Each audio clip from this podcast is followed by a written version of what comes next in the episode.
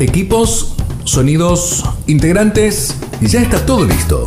Comienza Sin Guión, con la conducción de Jorge Castro y un gran equipo. Oscar Cornejos, Emiliano Uberti, Luis Sosa y desde España, Néstor Stura. Sin Guión. Bienvenidos. Otro sábado acá sin guion. El programa de hoy se lo queríamos dedicar en este, en este pequeño, esta pequeña introducción como estamos haciendo un recordatorio todos los sábados, a una persona que, influyó mucho, que por ahí va a ser candidato a la beatificación en un futuro, es al gran escritor y periodista inglés Gilbert Chesterton, que hoy es mi autor preferido. Eh, se lo quería dedicar porque es una persona que influyó mucho en los que no venimos de ser católicos. Él era masón, teósofo, y terminó convirtiéndose en 1922, muere en 1936 recibiendo los óleos en la cama. Escribió libros hermosos que son audiolibros como Ortodoxia, El hombre que fue jueves, El hombre eterno, y las series que hoy se pueden ver del padre Brown. Así como en el primero recordamos a Athanasius Kircher, este es para Gilbert Chesterton, un posible beato de origen inglés. Bien, el tema de hoy era entonces la vida de los santos y la Virgen, porque eh, cómo influyó en nosotros. Yo voy a contar una anécdota, no sé si todos lo saben, pero ¿qué, influyó en nosotros para que hoy seamos católicos convencidos? ¿no? Si hubo milagros en nuestra vida, sería bueno hoy, es un programa más hacia el corazón, más que a lo que uno puede opinar sobre un tema teórico. Así que los invito a que abramos el corazón entre todos y contemos alguna anécdota que nos pasó eh, durante nuestra vida, nuestra experiencia, ¿no? Con santos, con el Espíritu Santo, con Dios, con Jesús, con la Virgen. Pero muchos estuvimos con la Virgen. Y yo que venía de otro lado, eh, del ámbito más bien medio protestante, fue lo que más me costó. Pero fue la que me dio un resultado bárbaro. Así que los invito, arranca Néstor, en orden de precedencia, te escuchamos. La verdad es que estaba tratando de hacer memoria en mi vida para ubicarme en el tema y no puedo decir que hubiera algún hecho puntual específico que me atrajo más a, la religión y a Dios, algo así como un, milagro que me hubiera parecido. sí que recuerdo de mi infancia, yo no provengo de una familia tremendamente practicante. Eh, hijo, soy hijo italiano, mi padre italiano, mi madre argentina, pero ella muy católica de, la Virgen y de quedarse en casa, no ir a misa, pero rezar y siempre pedir. Ese tipo de católico muy, muy particular que es decir, cumplía con los sacramentos solamente los formales, es decir, el bautismo, la comunión, etcétera. No, no iba a misa, pero sí siempre muy creyente. Y en esa familia nací yo, segundo hijo, eh, tenía un hermano ya fallecido, ahora un hermano mayor, y te digo, nunca fue una familia donde se me inculcara mucho la religión. A pesar de eso, ya desde muy chico, eh, yo tomé la comunión en la época que nosotros tomábamos la comunión, eh, éramos mucho más chicos que ahora. Ahora toman como a los 9, 10, 11 años, yo la tomé como a los 7. Empecé, yo a los 5 entré en el colegio, a los 6 tuve mi primer año de catequesis y a los 7 tomé la primera comunión. Y para mí fue un hecho fundamental. Por eso valoro tanto la Eucaristía. Yo realmente sentí algo la primera vez que tomé la comunión que no volví a sentir nunca más. Quizá volví a sentir algo así la primera vez que fui como ministro de la comunión, cuando tuve el cuerpo de Cristo en mis manos y se lo entregué a alguien, la primera vez. Por eso em, mi fe es mucho más de ese tipo. está basada más que en los santos, quizás en María, está basada mucho en Jesucristo y en la Eucaristía. con respecto a los santos y María, sí que son para mí fuente de inspiración.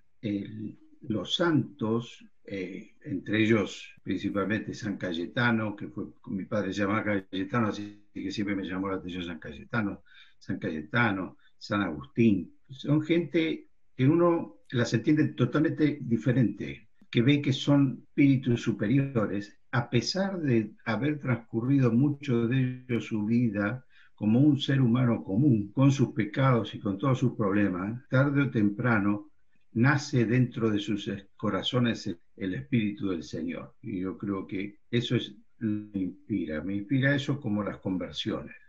Y María para mí es el ejemplo máximo. Y María para mí, es decir, mujer, hombre, mujer, me da igual. Yo no conozco ser humano en la tierra posterior que hubiera podido hacer lo que hizo ella. Es decir, primero, creerle a un ángel, porque la verdad es que tengo que ser sincero, si a mí se me aparece un ángel y me dice que tiene que hacer algo conmigo, no, no estoy seguro si le haría caso, si me iría a ver a un psiquiatra. Pero ella le hizo caso y le hizo caso de algo que era tremendamente difícil. Ustedes se imaginan en esa época una mujer soltera, embarazada, y, que hubiera parido, lo que hubiera sido de María. Sin embargo, María le dijo que sí. Entonces, ese espíritu de entrega de María, y posteriormente con la muerte del hijo, que se vio recompensada por la resurrección, algunas de las teorías dicen que el Señor, antes de que Isabel, eh, ¿cómo se llama? Ay, se me fue, eh, fuera y a buscarla a la tumba, él ya se le había aparecido a María y le dijo que ya estaba resucitado. Entonces, esa es una de las, alguna de las teorías, eh, que creo que es la hermana, la madre que cuenta la pasión de Cristo, Keteni, creo que es. entonces, yo creo que María es, el ejemplo que deberíamos tomar para cualquier cosa que nosotros tengamos que hacer. Si la Virgen lo pudo hacer siendo un ser humano, nosotros también. Y eso es. Buenísimo, Néstor. Damos paso ahora a Oscarcito. Bueno, yo tengo, tengo mis recuerdos. Eh, yo vengo de una familia donde eran católicos, pero no, no practicantes, ¿no? Muy parecido a lo que contaba Néstor. En lo cual, bueno, por ahí se creía en Dios. Este, en Jesús, en la Virgen, pero bueno, no había esa práctica de misa dominical. Yo jamás recuerdo haber ido con mis padres, esto lo charlaba con mi esposa hace poquito, a una misa dominical o que me hayan llevado. Y digamos, este amor a, la iglesia, a Cristo, a la Virgen, comienza en mi escuela secundaria, en mi escuela primaria. Ahí es donde se me inculca este, una escuela carmelita, padres carmelitas cosa que me va a servir para más adelante, porque yo después me alejo, tengo un tiempo muy largo alejado de la iglesia. Momentos muy, muy, muy vívidos, digamos, de, esa infancia, sobre todo lo que era el mes de María, me acuerdo. Se cortaban las clases, o sea, no había más clases, la última hora, hora y media, eh, no me acuerdo si era un lunes o un viernes, antes de salir, iba todo el colegio al salón de actos, y estaba la imagen de la Virgen, esto lo tengo patente como si fuera hoy, la imagen de la Virgen y llena de lirios. Entonces vos entrabas, había un aroma, aroma a santidad. Y ese olor y, y ese aroma, digamos, quedaron de por vida. Entonces uno se da cuenta que, digamos, la Virgen a mí me acompañó durante toda mi vida, sin saber, sin saber, en muchos momentos, en muchos momentos, que estaba conmigo y, que me acompañaba. Y eso me quedó muy marcado. Me, quedó muy marcado también. Yo en ese momento me estaba preparando, nueve años que tenía, me estaba preparando para la primera comunión. Y mi mamá, pues se le ocurría, me mandaba, me mandó un profesor, este, no me acuerdo si era para matemáticas, quería que yo adelantara. En realidad no hacía falta, pero ella quería que adelantara. Y yo tenía que, creo que iba dos o tres veces por semana, y uno de esos días yo, yo no iba o me tenía que ir más temprano. Entonces lo que pasaba es que el tipo no le gustaba, entonces me hacía bullying y me, hablaba y me hablaba en contra de la Virgen. Y, de, tomar la comunión, que eso no era para, para machos. Eh. Bueno, una serie de situaciones que a mí, viste, con un pibe de nueve años, yo no sé cómo me la banqué, o sea, no, no es que dejé de ir, seguí yendo a tomarme y me iba a la hora que me tenía que ir, o sea, algo ahí ya me estaba marcando, algo me estaba marcando. Esto yo me doy cuenta años después, no es que me di, cuenta, me di cuenta en el momento, me di cuenta 40 años después de esa situación y cómo la pude yo sortear y cómo la pude vivir. Entonces, evidentemente la Virgen estuvo conmigo en esos años, por supuesto que yo no me daba cuenta, como no me di cuenta de un montón de cosas, como Jesús me acompañó durante mi vida. Eh, y bueno, esa es la, la, experiencia que tengo con María desde que soy chico. Después estuve muy alejado de ella, llegué a, negarla, una cuestión bastante protestante, eh, en mi vida, si se quiere llamar pseudo-marxista, por llamarlo así, eh, pero siempre estaba adentro, siempre estuvo adentro, o sea, siempre estuvo esa cosa de no sé si estoy haciendo las cosas bien. No sé si, si lo estoy diciendo, lo estoy diciendo convencido. Y lo estoy diciendo solamente porque me guía la, masa o el ambiente donde yo estoy. ¿sí? Entonces, pero siempre en mi corazón yo, cuando lo veo desde ya desde la distancia, digo, siempre estuvo. Siempre. Esas son las cosas cuando uno comienza a hacer dirección espiritual que se va dando cuenta, se va dando cuenta el paso de la vida y cómo estos santos y la Virgen y Jesús nos acompañó durante toda nuestra vida y no nos soltó la mano, porque no nos soltó la mano. Por ahí dejó que te ahogues un poquito, por ahí dejó que tuviste un par de segundos sin respirar, pero te sacó. O sea, en definitiva, este, lo que quería era que aprendas de eso, ¿no? Este, la forma que, que tiene para indicarnos o marcarnos el camino, como un buen padre como buen padre que es, bondadoso y misericordioso. Y con respecto a, los santos, yo los santos los comienzo a conocer, y esto es un tema que hablé también con, un sacerdote y con dirección espiritual. Los empiezo a conocer de grandes y influyeron mucho en mi vida, muchísimo. El primero de ellos fue San Benito. San Benito es un santo que cuando lo conocí me quedé enamorado de él. O sea, un santo como este eh, y sus anécdotas y su, su, vida, su historia, cómo surge, eh, este, me llamó mucho la atención. El otro es más reciente, el Padre Pío, ¿sí? santo que a mí me, genera mucha, una persona que, estuvo muy enferma, que tuvo un estigma, llevó, llevó, la enfermedad durante toda su vida y la vivió con paciencia, ¿viste? aunque decían que era medio, medio cabrón. Este, don Bosco, Don Bosco, estoy enamorado de Don Bosco, Don Bosco escucho casi todas las noches, escucho los sueños de Don Bosco, tengo los audiolibros y, y antes de dormir me pongo los sueños de Don Bosco tipo que la Virgen, este, María Auxiliadora, lo, acompañó toda su vida. Eh, son 159 relatos. Padre Pío, creo que el Padre Pío IX, si no me equivoco, fue el que le pidió que los escriba. Y el primer, y el primer, este, la primera visión él la tuvo a los, a los nueve años, el primer sueño, donde la Virgen se le aparece en el sueño y le marca que para toda su vida, tipo iba a, guiar ovejas, ovejas y corderos, pero sobre todo iba a guiar, este, iba a guiar leones. Sin guion. Todos los temas se hablan, se analizan, se debaten acá. Acá. Sin guion.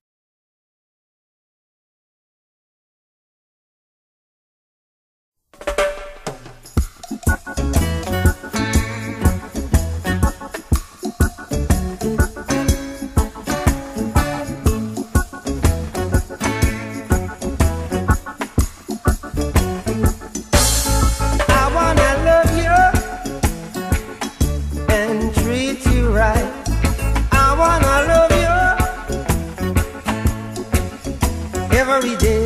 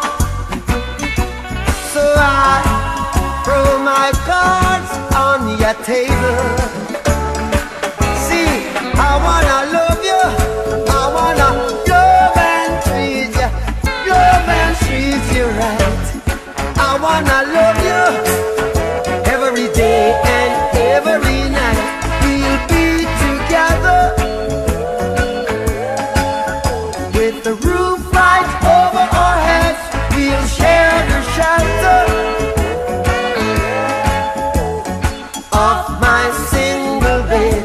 We'll share the same room. Yeah. Jah provide the bread. We'll share the shelter.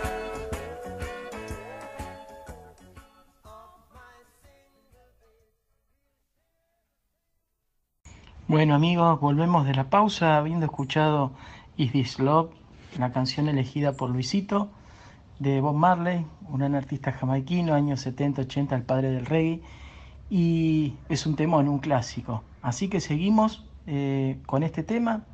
Mi hija de Victoria, que hoy tiene 18, pero que en su momento, eh, un 9 de julio, nos despertamos y le diagnostican síndrome nefrótico. Es una enfermedad que es terrible porque quedas todo hinchado y no hay explicación, pe- pierde proteínas por la orina, un lío bárbaro. Y fuimos, me acuerdo al italiano también, a un nefrólogo, un loco, un viejo loco que hablaba en inglés. Y recuerdo esa, esa, esa primera este, entrevista que viene como si lo hubieran agarrado a un boxeador que ya se va a retirar y lo agarró un pibe de 20 años y lo molió a golpes. Y el, hombre se da vuelta en un momento y dice, ¿ustedes saben rezar? Entonces yo dije, ¿qué pensé? Lo peor. Y nos dijo, bueno, porque yo, acá hay tres opciones. Diálisis hasta los 12 y trasplante o muerte, no hay más nada. Así era muy como muy seco, ¿no? Y en ese momento lo quería matar. Cuando llegué a mi casa, bueno, ¿qué hacemos ahora? Y nos dio una especie de placebo, que en ese momento no sabíamos, que pensamos que era un medicamento que realmente iba a curar, un corticoide común. El corticoide surtió efecto, digo, bueno, ya está curada. Cuando la llevamos a los tres meses, eso era extraer sangre todos los días y orina todos los días. Y él nos dice,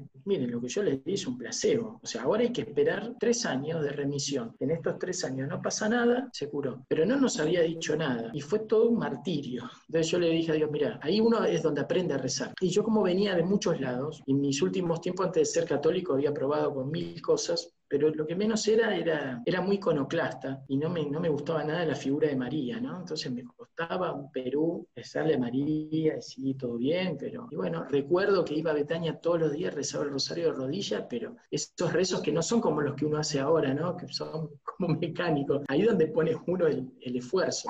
Y pasado esos tres años, viene el día de, la entrevista con el médico, ve los exámenes y dice, miren, se curó, se ve que ustedes tienen una buena relación con él. Me hace así. Yo, ¿pero por qué? Porque en 44 años de nefrólogo infantil es el segundo caso que se me lo deja documentar. Sí, uy. Y ahí como que otro palazo más, pues, o sea que estuvimos cuatro años engañados. Dice, no, pero si yo le decía, imagínese, o sea que estuvimos cuatro años dependiendo de Dios, porque el médico no podía hacer nada, solamente eh, rezar y rezar y rezar. Y bueno, ese fue creo que el milagro que me dio el puntapié final, como para decir, bueno, ¿hago lo que tengo que hacer o no lo hago? Punto. No hay grises acá. Ese fue el milagro que pasó en mi vida, después de otros muchos más chiquitos, ¿no? Los milagros no es que uno tiene que esperar ese gran evento, que algunos pasan y algunos no, ¿no? Yo recuerdo, vos habías hablado, Emi, de René, que René cuando le entran a robar en su departamento le tiran con una, con una creo, unas 9 milímetros, a 2 metros, y la bala le rebota acá y se salvó. Y era una cosa increíble de pensar. Con nuestro amigo Julio también, que un día llega a la casa y se estaba incendiando la casa, él entra, la señora lamentablemente fallece ahí, pero él se salva casi de milagro, ¿no? Entre medio de las llamas. O sea, es que cuando Dios está el momento y el tiempo, es así. Y ahí es donde la relación empezó a sentirse más más cercanas, como que me amigué María, la pude ver de otra manera, la, la relación cambió y para resumir eh, es cuando se me hizo un clic y decir, bueno, a ver, viví mediocremente esta parte de mi vida, a ver, no mediocre, sino en el sentido de que viví así, a los márgenes, y bueno, a partir de ese episodio, de ese día, dije, bueno, no hay grises, o esto se plantó en piedra, en arena o en tierra. y acá tengo que elegir, que no depende de nadie, depende de mí a ver dónde estoy. Y ahí empecé a tener otra relación con, realmente con los rezos. Si bien uno tiene altibajos, porque la realidad es esa, ¿no? La vida después nos, nos propone altibajos todo el tiempo, pero la elección es firme. O sea, sé el rumbo y a veces uno se desvía del camino o va marcha atrás o se queda por ahí un par de tiempo en algún hotel de la ruta, pero yo sé que el, destino final cuál es. Bueno,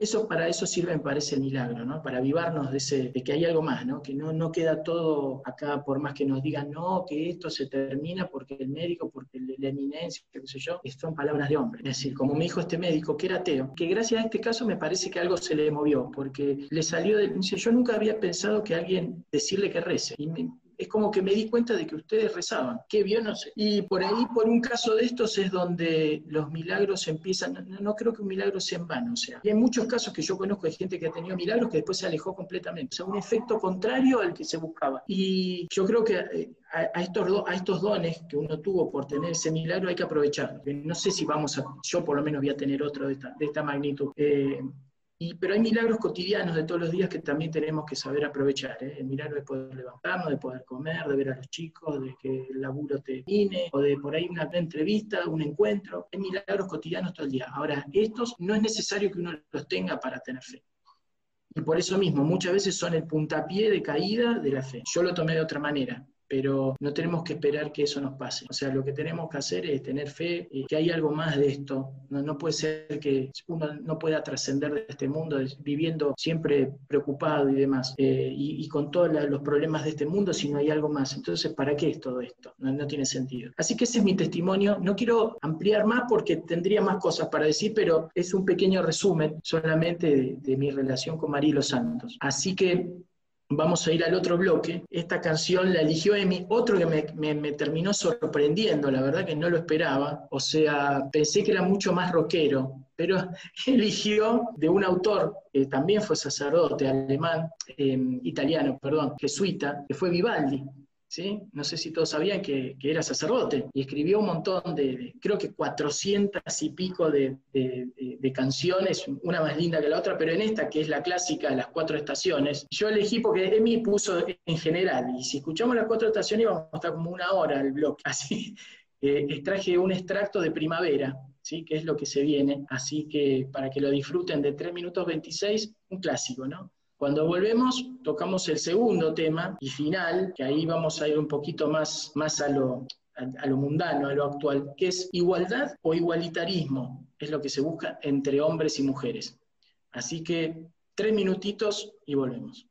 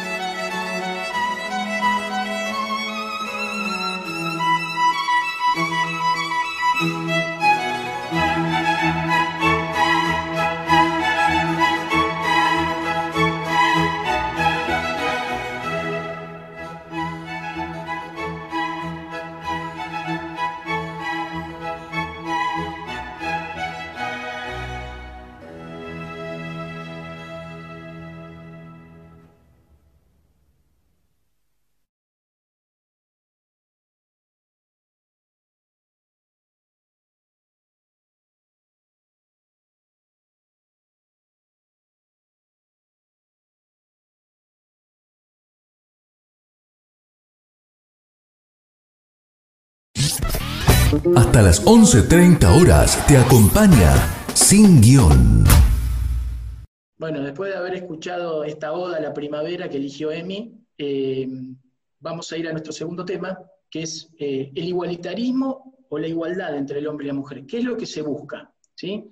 Para eso vamos a tener la opinión de Néstor, que está esperando ahí, este, y ya como para, para ir cerrando, porque nos queda más o menos una media horita, Así que les pido que por favor sean de 8, 7, 8 minutos los, las, aportaciones. Néstor. Vale. Eh, voy a tratar de ser breve. Hay... Esto es un tema esto, porque la verdad es que el hombre y la mujer no son iguales, gracias a Dios. Por lo tanto, cuando uno habla de igualdad entre el hombre y la mujer, es un tema sumamente justo cuando nos referimos, por ejemplo, a derechos. No debería haber ni un solo derecho superior del hombre sobre la mujer ni de la mujer sobre el hombre. Y en todo caso, indudablemente por su característica, y probablemente al decir esto me echo encima a todas las feministas, por su característica de la mujer, la mujer tiene algunos derechos más que el hombre porque indudablemente es la que procrea, es la que da eh, ese primer calor maternal al hijo y lo podrán reemplazar por el hombre, pero lo reemplazan por el hombre por una profesión más que nada, porque en realidad ninguno de nosotros sabe hacer lo que hace una mujer cuando, cuando habla, cuida, quiere, abraza a un hijo. Somos muy, muy diferentes. Entonces, cuando se lucha por la igualdad entre el hombre y la mujer, yo lo veo como muy justo cuando se habla de derechos, los derechos que pueda tener la mujer y los que pueda tener el hombre. Me parece una, no sé cómo decir, pero es una contradicción enorme que eh, la mujer quiera ser igual al hombre. Y eso es lo que... La igualdad de la mujer y el hombre, lo único que le traería a la mujer son más problemas y yo lo que voy a decir va a llamar mucho la atención y probablemente me eche a muchos en contra.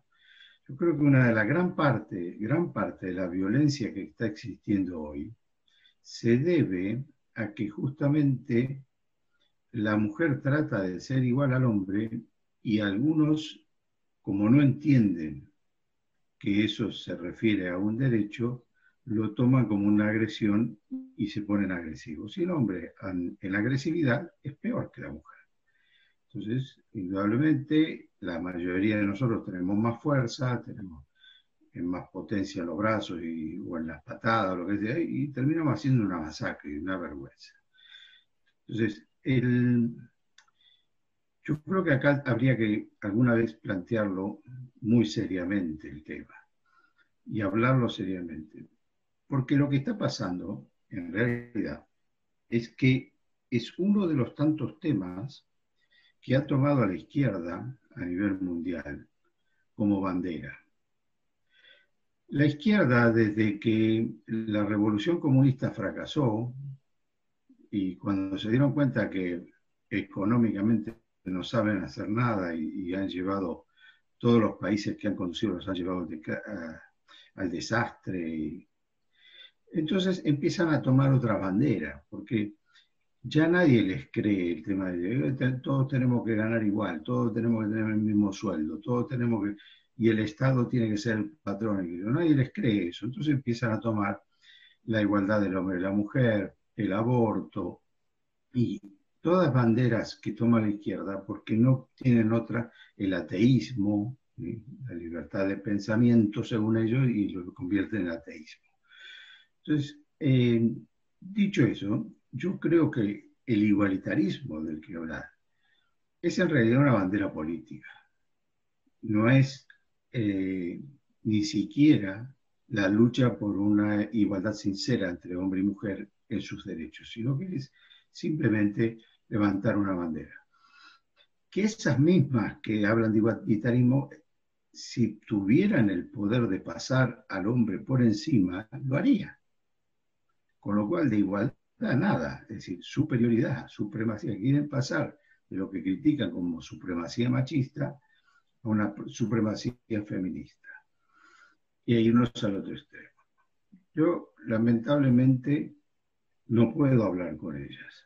Es decir, eh, no, es, un tema fácil de hablar, porque cualquier cosa que vos decís siempre es considerado como algo machista, retrógrado, eh, supremacista, eh, y entonces eh, cualquier diálogo se corta. Pero esa es mi opinión.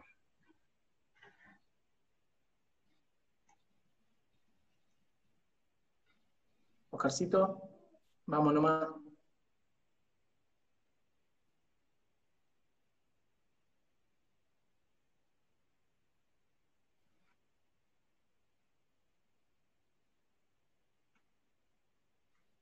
Oscar está mudo.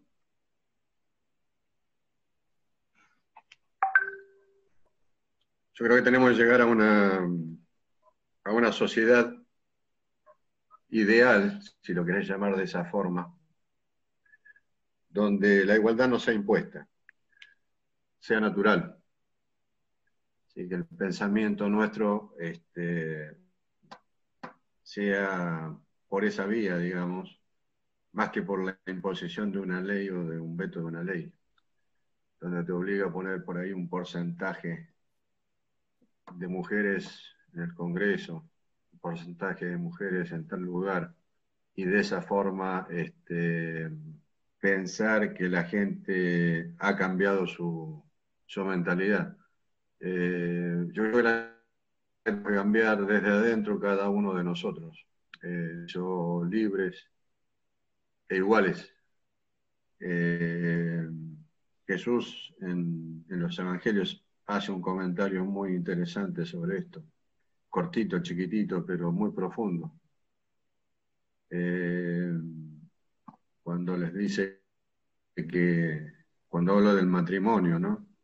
Eh, y de lo que Dios había permitido a los antiguos, ¿no? Entonces él les dice que, bueno, que Dios lo permitió, pero por la dureza del corazón de los hombres. Bueno, es un poquito lo que pasa, ¿no? Eh, mientras no cambiemos nosotros, esto va a seguir igual y la única forma que puedan este, llevar a cabo este ideal, eh, que es un ideal bueno, excelente, eh, va a ser solamente por leyes que más adelante se pueden derogar o no, este, pero bueno, o por imposiciones. No porque la gente por ahí esté totalmente convencida. ¿sí? Porque por, ahí para la foto decimos una cosa, pero para adentro pasa otra cosa. Entonces estamos muy lejos de lograr una, una igualdad. Yo, yo creo que, lo que se ha hecho se ha impuesto en la sociedad. Y se ha impuesto mediante leyes, mediante los partidos, y ahí, coincido con, con, con Néstor, la izquierda lo ha tomado hábilmente como un frente de batalla porque, bueno, se ha visto que en otros frentes ha perdido eh, y no ha llegado, entonces, inteligentemente, sabemos que está detrás de esto, ¿no? Este, ha dado la media vuelta en el aire y ha tomado estas banderas que siempre gustan, porque gustan. Muy lindo hablar de la libertad, de los derechos, de acá, de allá, de los derechos humanos. En definitiva, muy poco se hace, ¿sí? porque terminan siendo cosas que, discriminan a unos en perjuicio de otros, o favorecen a uno en perjuicio de otros. Eh, yo creo que debemos cambiar cada uno de nosotros, pensar que, sí, somos distintos, pero somos iguales. ¿eh? Distintos en la concepción hombre-mujer, iguales en los derechos ante la ley y ante todo lo que tengamos que hacer. Eh, porque debe ser así, porque Dios nos hizo así. Muy bien, gracias Oscarcito. Luisinho. Yo más o menos opino lo mismo de lo, por lo que decía Néstor, ¿no? Una cosa es esto de, desde las leyes debería de haber una igualdad, relativa igualdad.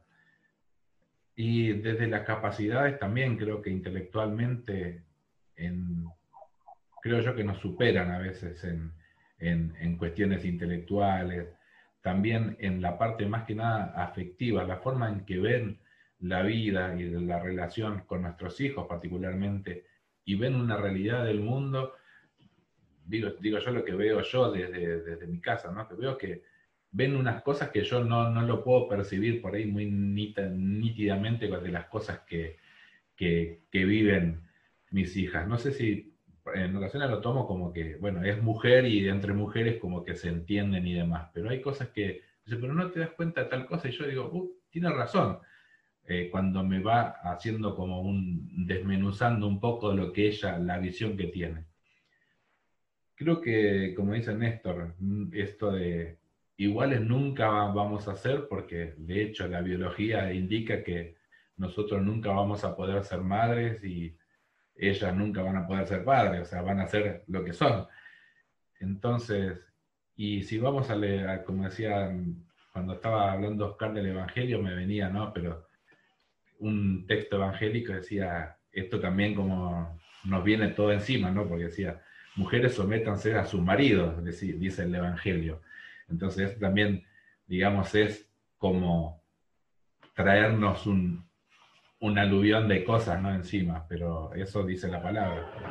El tema de, esta igualdad, hay cosas como que nunca va a poder llegarse por estas cuestiones, desde lo biológico y demás. Siempre apuntar hacia el tema de derechos, de darle a las mujeres esa igualdad de, de oportunidades y de derechos que tenemos los hombres.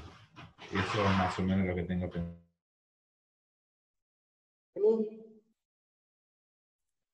Bueno, eh, fue muy completo, a mí me encantó todo lo que escuché. Este, yo agregaría un tema religioso para los que creemos en Dios. Este, para mí es un tema no menor que mm, Jesús, el Hijo de Dios, nació de la Virgen María, nació de una mujer. Me parece que esa es una señal contundente si queremos ver que Dios puso a la mujer en un rol importantísimo. El Hijo de Dios nace de una mujer. Eh, y ahora lo voy a llevar al ámbito personal. Este, y acá yo tengo que hacer un mea culpa, varios me han escuchado ustedes, porque a lo largo de mi vida, o sea, yo crecí, hoy les decía, de chiquito iba a misa, me llevaba mi papá y mamá, crecí viendo que mi papá trabajaba y que mi mamá en la casa hacía la limpieza o nos cocinaba, o sea, trabajaba todo el día. Pero ese trabajo a veces no es reconocido. Es como que uno piensa que es una obligación.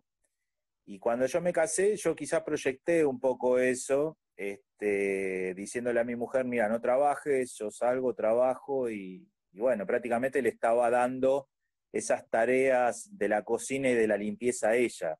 Con lo cual, si yo me guío en el tema de, igualdad, gracias a Dios, con los años eh, yo, pude ir ayudándola en hacerle la comida a los chicos, o sea, este, saliendo a hacer las compras los dos juntos, compartiendo esos momentos. Por eso me gustó lo que dijo Oscar, ¿no? Que eso se da en la pareja, este, lo podemos hacer eh, con hechos.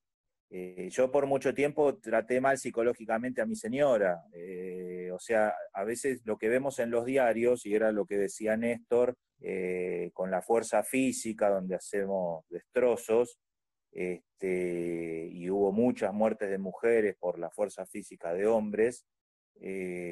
También está, ¿no? Las mujeres asesinas, la, serie esa donde es todo el contrario. Lo que pasa que también viene de, parece que fuera como un arrastre esto, de que a veces los hombres las tenemos para atrapar el piso a las mujeres. Este, entonces yo creo que por eso también se dan estas cosas y después, como bien dijeron Néstor y Oscar, lo toman políticamente y empiezan a desvirtuar algo que en realidad lo tenemos que llevar a la práctica este, en el día a día con nuestras mujeres, ¿no? compartiendo las tareas del hogar, compartiendo todo y mejorando. Y por eso me centré en este mea culpa del destrato psicológico, ¿no? A veces la, la violencia verbal eh, deja marcas más fuertes todavía que la física. Así que bueno, ese es eh, mi pensamiento.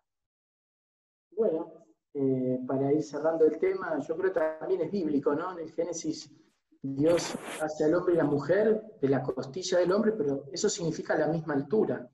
Y de hecho hay cualquier cantidad de mujeres en el Antiguo Testamento, aunque parece que fuera siempre más de hombres, que intervinieron de manera genial. Por ejemplo, Sara, la mujer de Abraham, ¿no es cierto?, diciéndole, eh, sosteniendo la familia cuando ya no, había fe.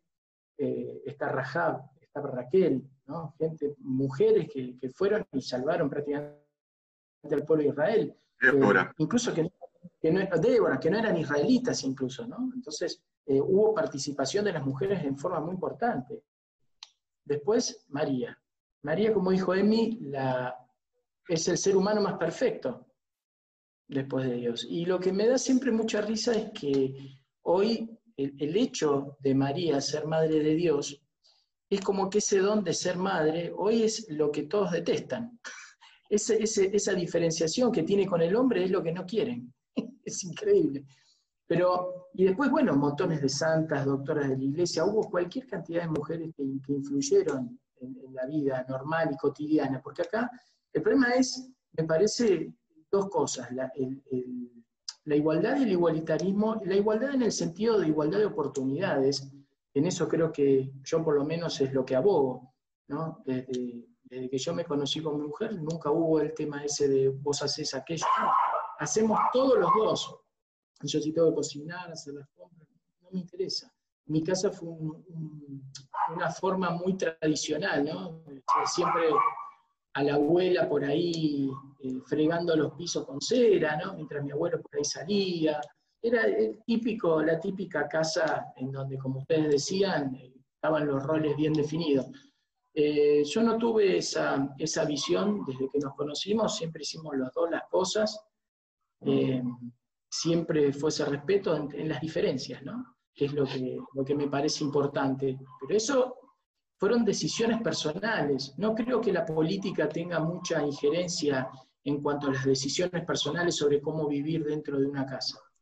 Eso me parece que es la formación y las decisiones que toman ambos para, definir cómo quieren vivir. No creo que en este punto ni los medios ni la política puedan influir en eso, o por lo menos en mi caso no fue así.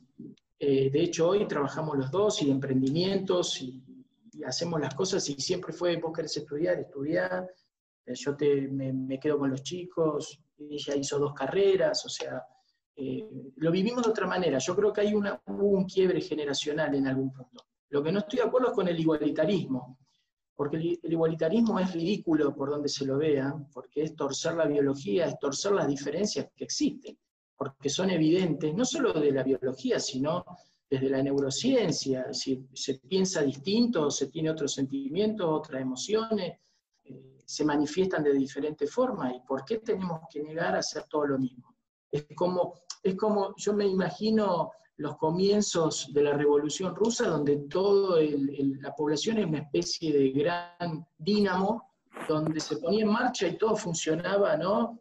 Pa, pa, pa, una cosa tras otra, todo planificado, todo estructurado.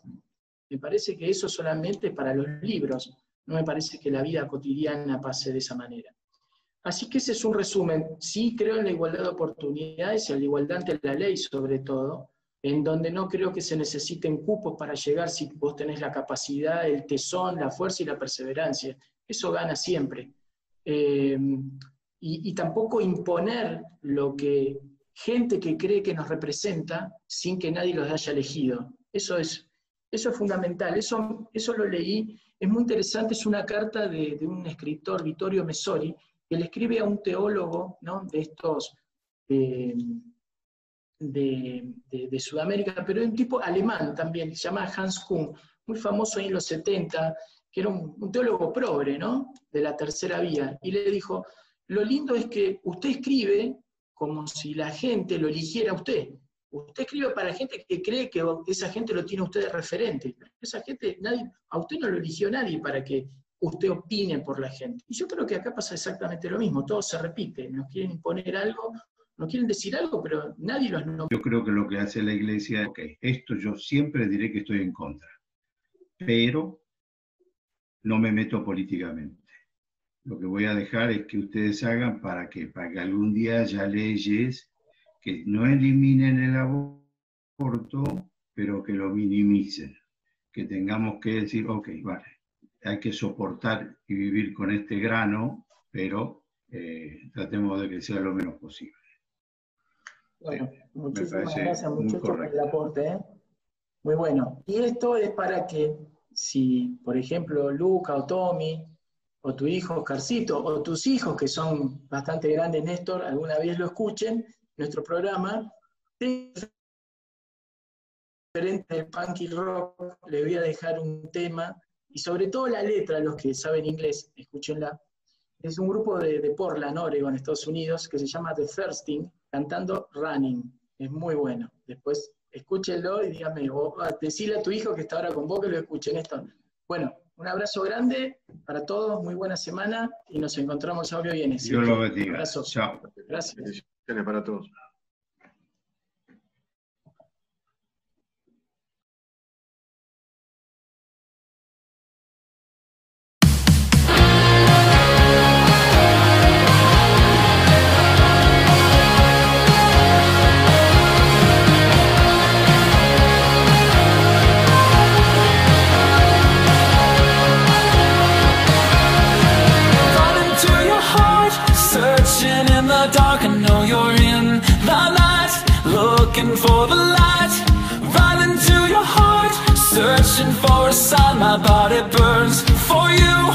I cannot turn from you? When I